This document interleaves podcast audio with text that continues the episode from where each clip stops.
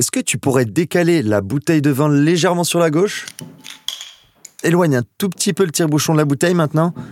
Ok, je me recule un peu pour cadrer le tableau et la suspension d'arrière-plan. Parfait.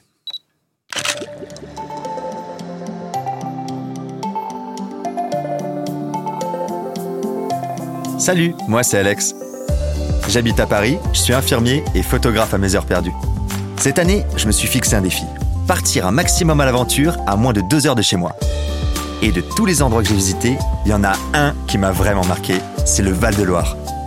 Seul, avec des potes ou en amoureux, je me laisse guider par les paysages, les rencontres et mes envies du moment. Dans ce podcast, je reviens avec vous mes plus beaux souvenirs d'escapade. Une photo à la fois.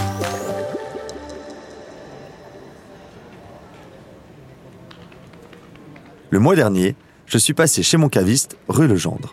Je cherchais un petit vin d'apéro à ramener chez des potes, et il m'a fait déguster une bouteille du domaine Foissier. D'habitude, je suis pas trop fan des vins nature, mais là, j'ai vraiment kiffé. Et du coup, je me suis dit, mais pourquoi j'irais pas rencontrer ce vigneron lors de mon prochain week-end en Val-de-Loire?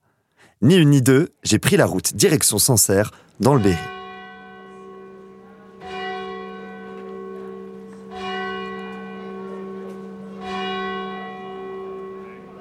Tu connais forcément ce petit village, puisque c'est l'une des AOC les plus célèbres du coin pour le vin.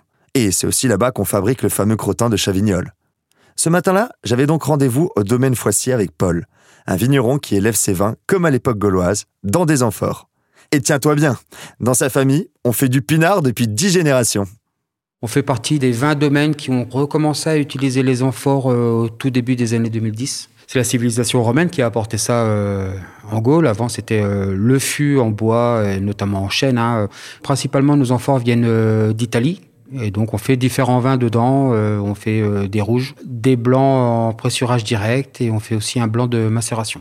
Et les amphores, en fait, ont cette aération, cette oxygénation qu'on pourrait avoir dans les fûts sans apporter le côté boisé, toasté. ça apporte un peu plus de rondeur sur les vins, un petit peu plus de gras pour euh, les amphores qui sont en terre cuite et pour les amphores qui sont en grès, euh, au contraire, euh, le grès, ça va être une cuisson plus forte et plus longue. ça va apporter plus de précision au niveau de la, minéralité des vins. Paul, c'est un peu l'astérix du vin, ici dans le Sancerrois. Il résiste encore et toujours à l'envahisseur. Jamais tu ne verras ni produits chimiques, ni levure, ni autre intrant dans ses vins. Avec son cousin, il forme un duo d'irréductibles qui ne jure que par la nature. Tout le domaine est cultivé en agriculture biologique et en biodynamie. L'agriculture biologique, c'est euh, l'exclusion de tous les produits de synthèse. Et la biodynamie va encore plus loin, c'est-à-dire que on est vraiment dans du soin de la terre, du soin de la plante. Donc en fait là ici on est on est au cœur de notre domaine, donc une cave qui est construite en 72 et tout autour de nous en fait on a les vins qui sont en plein élevage ou en pleine fermentation suivant les suivant les stades. Donc on a les cuves, on a des amphores euh, des foudres, des fûts, différents contenants pour faire euh, différents types de vinification, différents types d'élevage. Sur les vins de macération, on part sur ce qui se faisait euh, dans toute la partie georgienne, c'est-à-dire on récolte, on égrappe, on met en amphore, on va commencer à vinifier comme des rouges, donc avec des pigeages ou des remontages, c'est-à-dire qu'on enfonce le chapeau de mare dans l'amphore, à peu près tous les jours.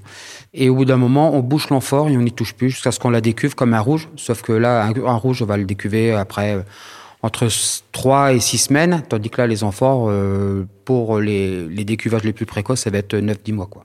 Paul fait partie de cette nouvelle génération de vignerons qui prônent le retour du bio et une agriculture plus respectueuse de l'environnement. Oubliez le traitement chimique des sols, juste des préparations à base de plantes et de matières organiques. Bon, alors parfois, il y a des recettes un peu cheloues, genre la préparation 500. La préparation 500, c'est de la bouse de vache qui va être euh, remise dans des cornes de vache et enterrée pendant, euh, pendant toute une période, qui va servir un petit peu de, booster, euh, de, comment dire, de, de vie microbienne pour les sols. Cette préparation, en fait, va relancer la vie microbienne quand le sol va commencer à se réchauffer pour euh, refaire de la matière organique. Après euh, toute la période de latence et de dormance euh, de l'hiver, ça va, ça va remettre, ça va remettre la machine en route à cette époque-ci. On est très peu interventionniste. Hein, une fois que le vin est pressé, on est sur des fermentations spontanées. C'est-à-dire qu'on n'utilise pas de levure ou d'enzymes achetées dans le commerce. On n'a rien inventé. Notre grand-père faisait déjà ça. Nos pères aussi. Alors que nos pères ont quand même fait toute leur carrière avec le boom des produits œnologiques. Et ils ont toujours été contre. On est partisans vraiment d'être invisible derrière nos vins. C'est-à-dire que quand on fait quelque chose, on veut pas que ça ait un impact qui va se sentir sur le vin. Il s'est toujours fait du vin euh, de cette manière-là. Je veux dire, euh, pour, pour une fermentation alcoolique, ce n'est plus ni moins qu'un fruit que tu presses et naturellement, ça va fermenter. Après, l'homme est, est toujours comme ça. L'homme veut toujours aller plus vite, plus haut, plus loin. Euh, c'est sûr que d'utiliser des, levures ou des produits œnologiques, ça va entre guillemets encadrer le vin, mais euh, bah, ça laisse pas beaucoup de place euh, à la vie, ça laisse pas beaucoup de place à l'originalité.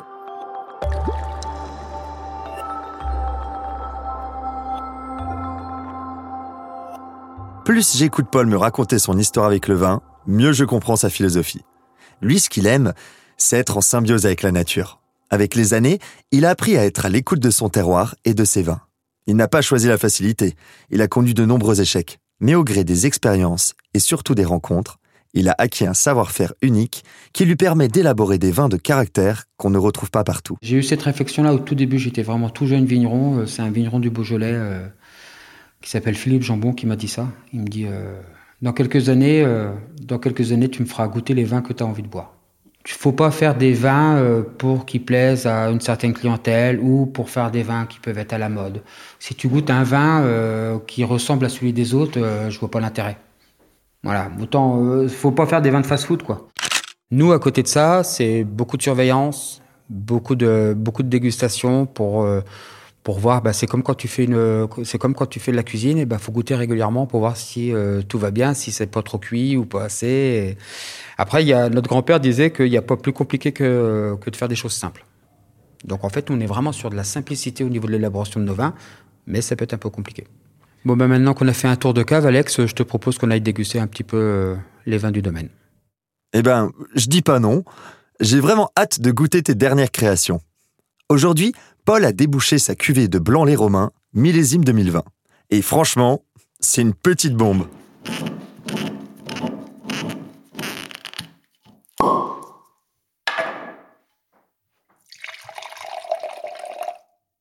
Donc là, on est, on est euh, vraiment sur euh, une belle poire mûre. Mais c'est pas c'est pas un nez exubérant, c'est vraiment euh, tout en délicatesse. On a vraiment la on a vraiment la poire qu'on coupe au couteau là, la poire bien mûre. On est sur un vin avec avec pas mal de notes euh, de fruits mûrs, euh, tout en conservant en bouche euh, une belle minéralité très ciselée, très tranchante, alors que c'est un vin qui est pas du tout acide, mais on a cette perception de vraiment tranchante et même même un peu saline en fin de bouche. Mon escapade dans le Sancerrois se termine déjà. Si toi aussi tu as envie de découvrir les vins de Loire lors de ton voyage, n'hésite pas à frapper à la porte du domaine Foissier. Et si tu as envie de t'offrir un petit délire gastronomique, réserve une table à la Maison Médard à Bouleret. Paul est un super pote du chef et tu trouveras tous ses vins à la carte du restaurant. Vous venez d'écouter Un instantané du Val-de-Loire, un podcast du Comité régional du tourisme du Centre Val-de-Loire. Pour découvrir l'invité, les photos d'Alex et les coulisses de ce podcast réalisé avec Aparté Studio, rendez-vous dans la description. Cet épisode a été écrit et réalisé par Cécile Lombardi et Paul Angèle. Il est mixé par Thibaut Focard. Quentin Lenz incarne le personnage d'Alex et Bastien Nicolai a réalisé les prises de son en studio. On se retrouve dans deux semaines dans un nouvel épisode. À bientôt!